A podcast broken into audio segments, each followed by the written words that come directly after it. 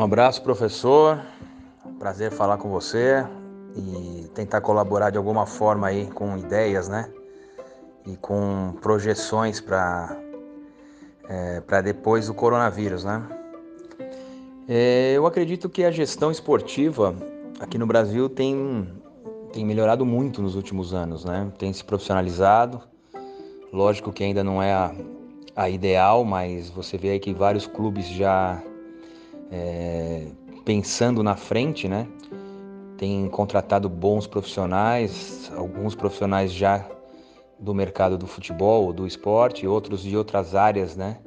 Da área corporativa, de empresas, de multinacionais, para fazer a gestão esportiva. E eu acho que agora com essa quarentena, né? Com esse, com esse desastre aí, né? Com essa pandemia que, que, que tá pegando o mundo inteiro, não só o Brasil, e não só o esporte, mas todas as áreas, eu acho que é como se você tivesse numa corrida de Fórmula 1 e você tivesse um minuto atrás, o outro está 30 segundos atrás, o outro está 25, o outro está duas voltas atrás, e de repente tem um acidente e entra o safety car, né? E todo mundo volta para a largada encostadinho ali, juntinho um do outro. Então acho que é, é uma é uma análise que uma, uma comparação que dá para ser feita agora, porque quem estava muito na frente com essa pandemia vai dar uma oportunidade para os que estavam muito atrás chegarem mais perto. E daí vai, vai caber a cada um, né? a cada clube ou a cada instituição esportiva, fazer com que a gestão seja cada vez mais profissional. Eu já participei de várias gestões, principalmente no Coritiba, no Santos, no Barueri, como, como gerente, como diretor, né? como secretário técnico, enfim, quando cada, cada lugar tem um nome mas deram muito certo porque eram profissionais, né? É, tinha um, um presidente e logo abaixo, que eu acho que é o modelo ideal, seis ou sete pessoas que, é do, que são do conselho, é, depende do clube, cada uma tem uma função e que nem no Santos eram, era, era o grupo guia, né? Com o Luiz Álvaro que era o, era o presidente.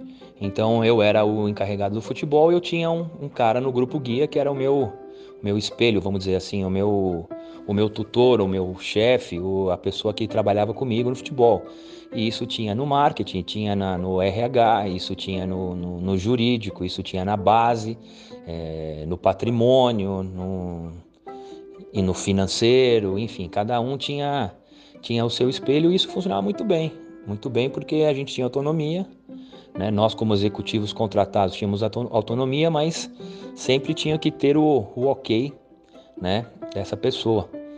E eram pessoas muito importantes né? no, no mundo, principalmente no Santos, né? no mundo corporativo, presidentes de banco, de multinacionais, é, presidentes de, de empresas aí que é, com 100 mil funcionários e enfim, muita gente, 30 mil, 40 mil funcionários, as maiores do Brasil, e essas pessoas participavam, então era muito importante.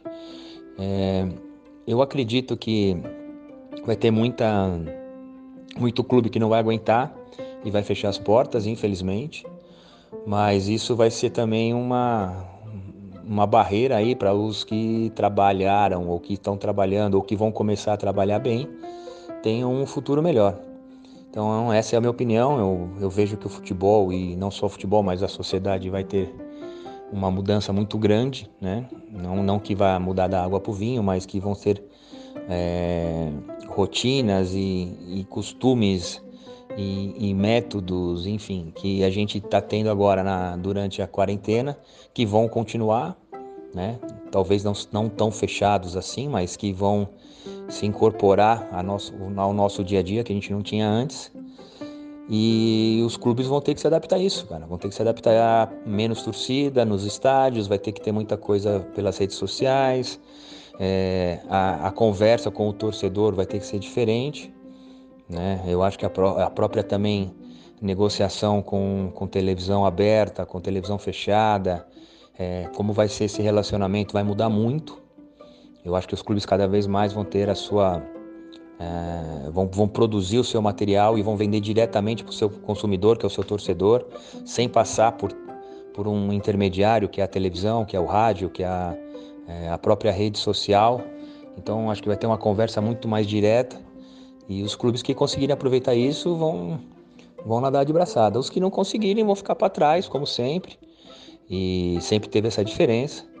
Mas eu acho que a velocidade e a criatividade vão ser é, fatores importantes para os clubes aí.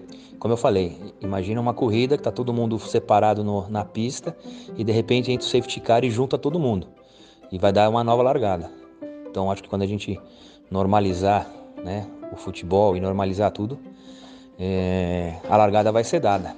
Então tem que abrir os olhos aí, já começar a se programar, algumas ações para que a gente é, tanto as empresas que vão prestar serviço para os clubes, como os clubes também, quando for liberado tudo, possam realmente aí fazer a diferença.